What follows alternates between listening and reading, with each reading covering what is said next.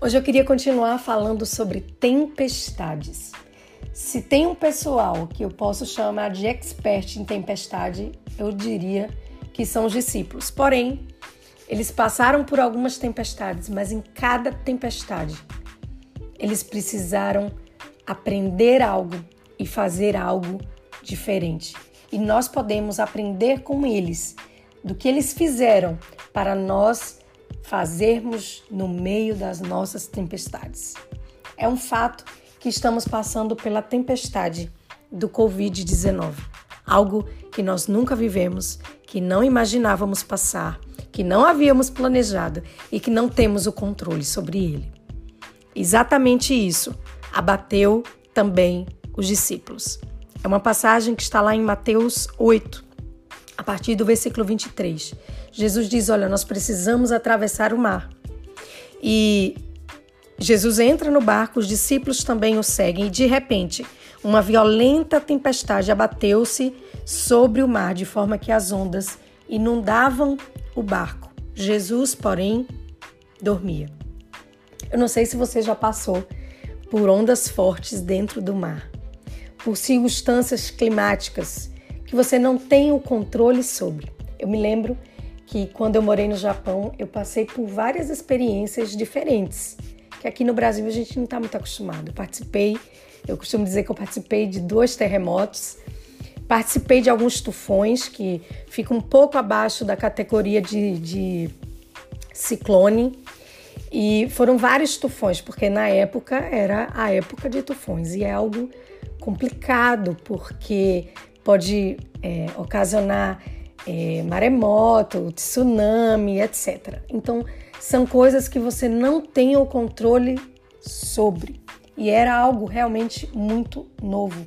E eu lembro de quando eu passei por isso, essa era a passagem que vinha ao meu coração.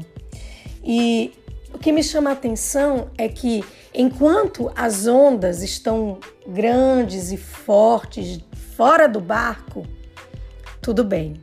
Quer dizer, menos mal. Mas quando elas começam a entrar e inundar o barco, aí sim é um problema sério.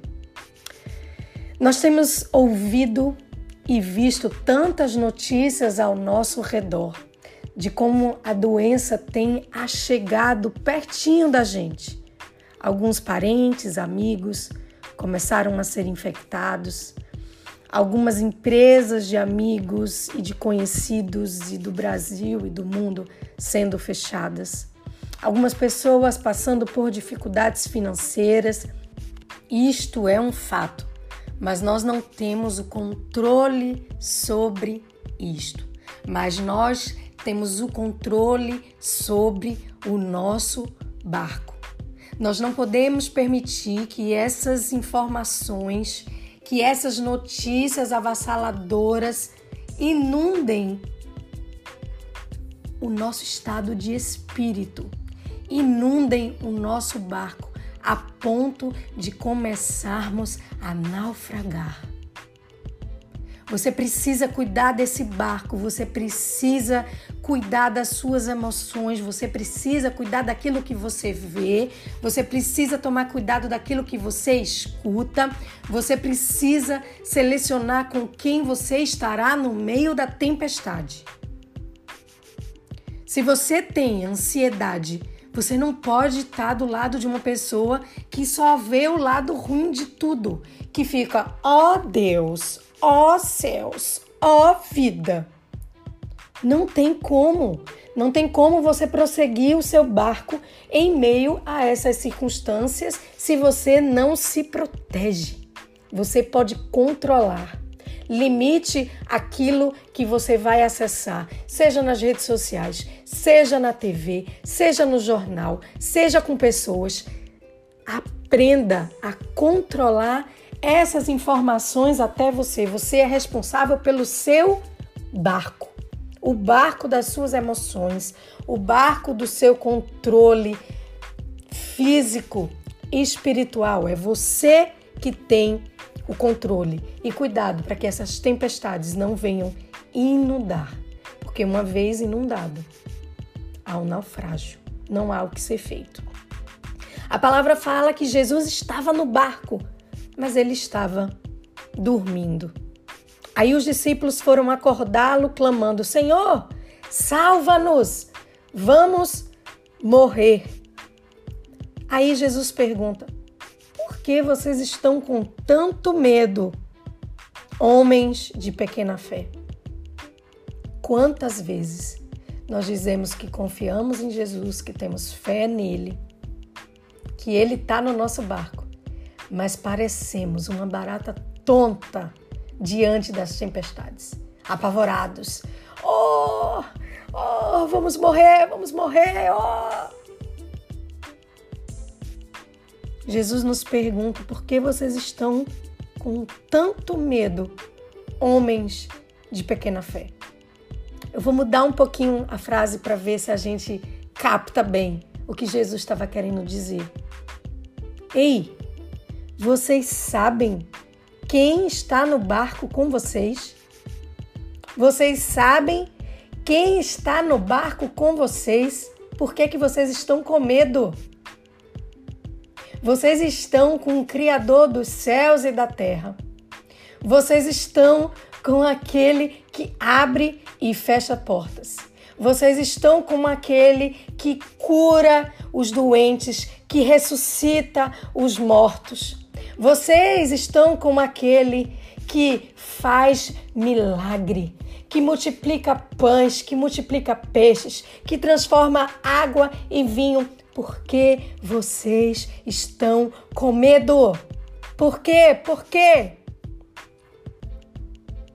Homens de pequena fé. Jesus estava dormindo, mas Jesus estava no barco. Era preciso apenas acessá-lo.